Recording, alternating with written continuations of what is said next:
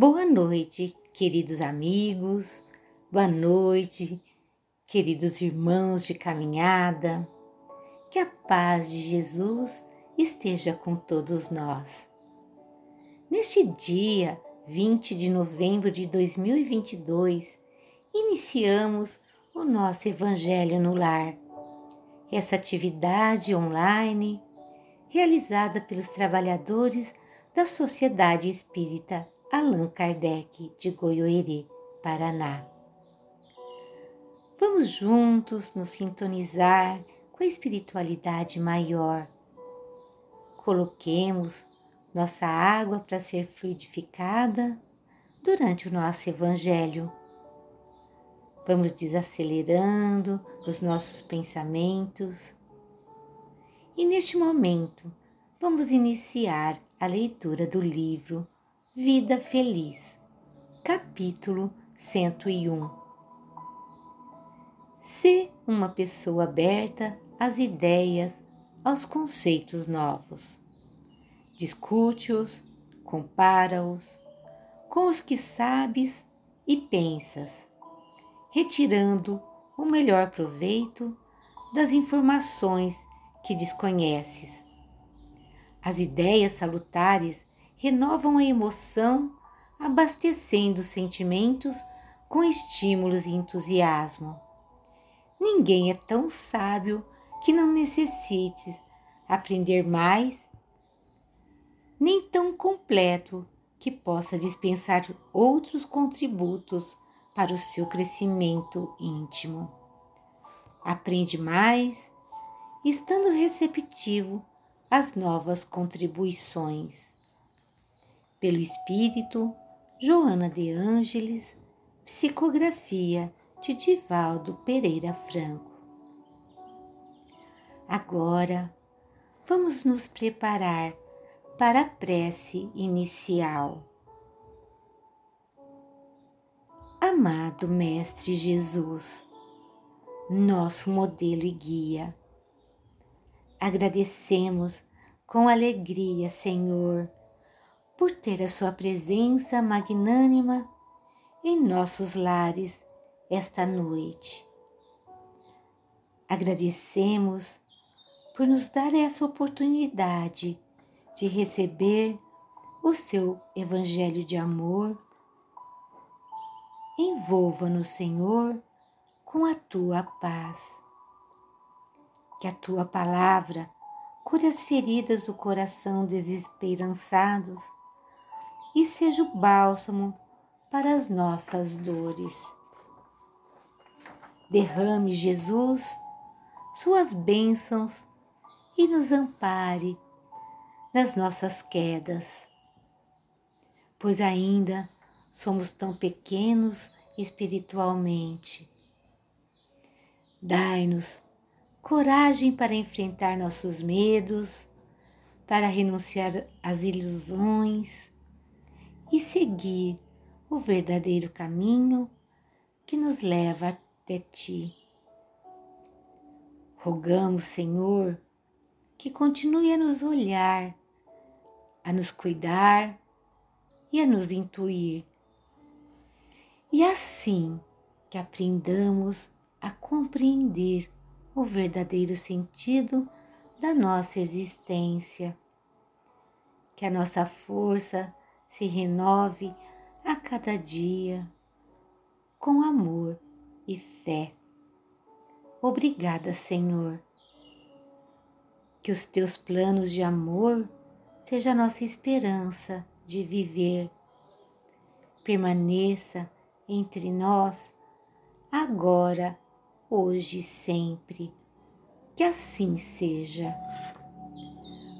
Vamos agora à leitura comentada.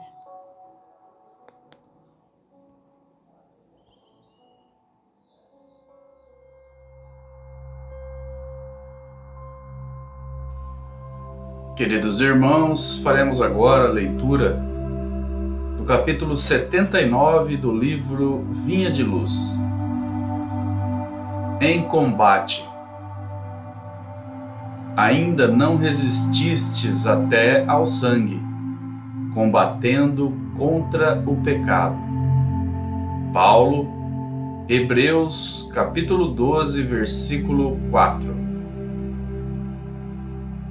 O discípulo sincero do Evangelho vive em silenciosa batalha no campo do coração. A princípio, desenrola-se o combate em clima sereno, ao doce calor do lar tranquilo. As árvores das afeições domésticas amenizam as experiências mais fortes. Esperanças de todos os matizes povoam a alma nem sempre atenta à realidade. Falam os ideais em voz alta, relativamente às vitórias por vindouras. O lutador domina os elementos materiais e não poucas vezes supõe consumado o triunfo verdadeiro. O trabalho, entretanto, continua.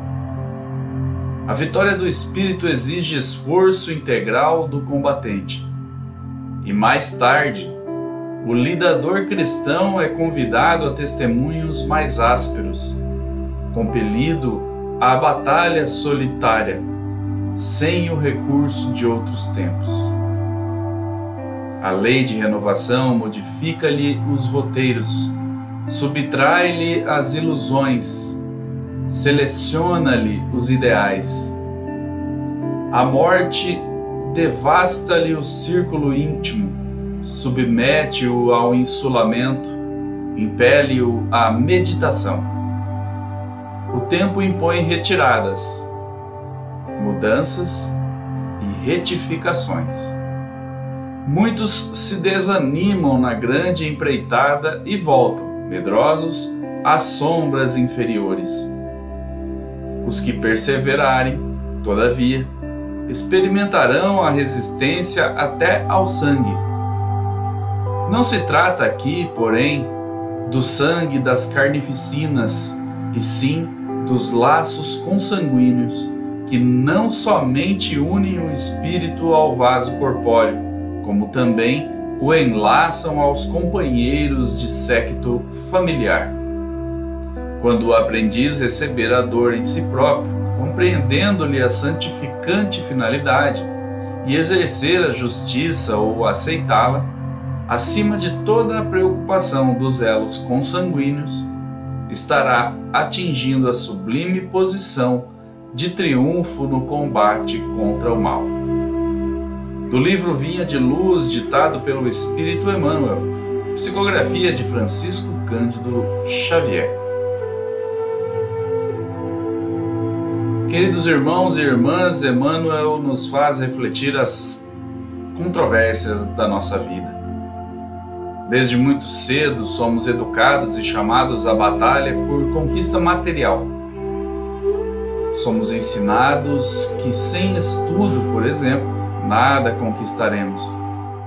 O que, do ponto de vista materialista, tem muita razão, pois o mundo capitalista nos exige isso mas nosso querido irmão Emmanuel nos alerta sobre a batalha silenciosa no campo do coração.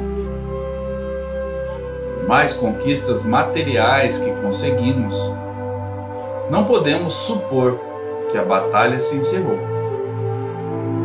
A batalha e o esforço do espírito permanecerão necessários para vencermos o mundo e vencermos a nós mesmos num dado momento da vida, seremos chamados a este combate, pois estamos todos inseridos na justiça de Deus. Aliás, se prestarmos bem atenção, essas batalhas espirituais nos acompanham sempre.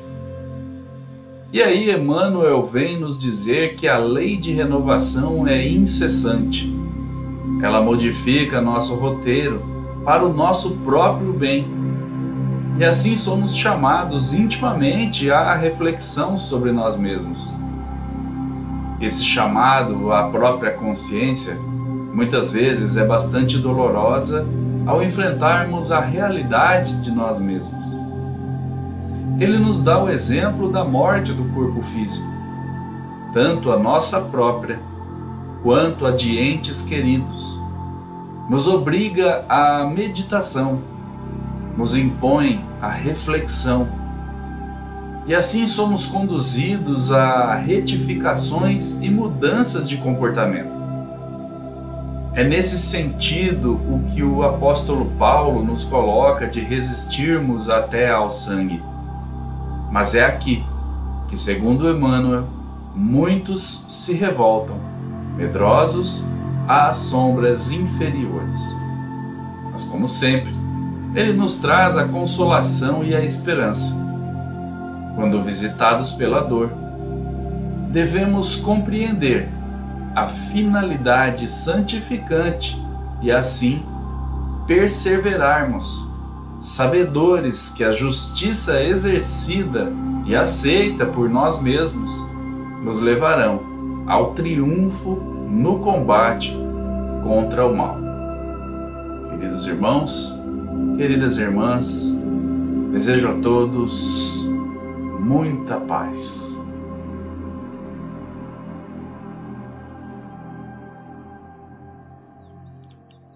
Vamos orar. Pai amado, bom e justo, somos agradecidos por este momento em que realizamos o Evangelho em nossos lares.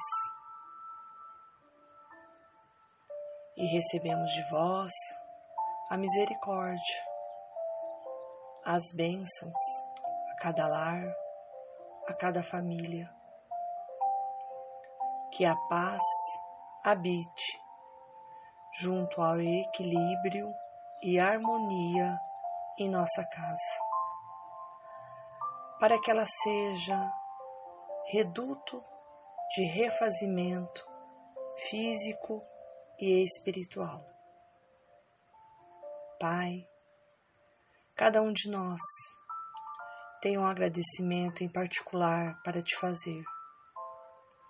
E neste momento, silenciamos para que cada um de nós abra o coração a Ti, a fim de externalizar a nossa gratidão e receber a Tua orientação, a Tua luz nesta nova semana repleta de oportunidades que abre-se sobre cada um de nós. Deus onipotente, seja conosco sempre.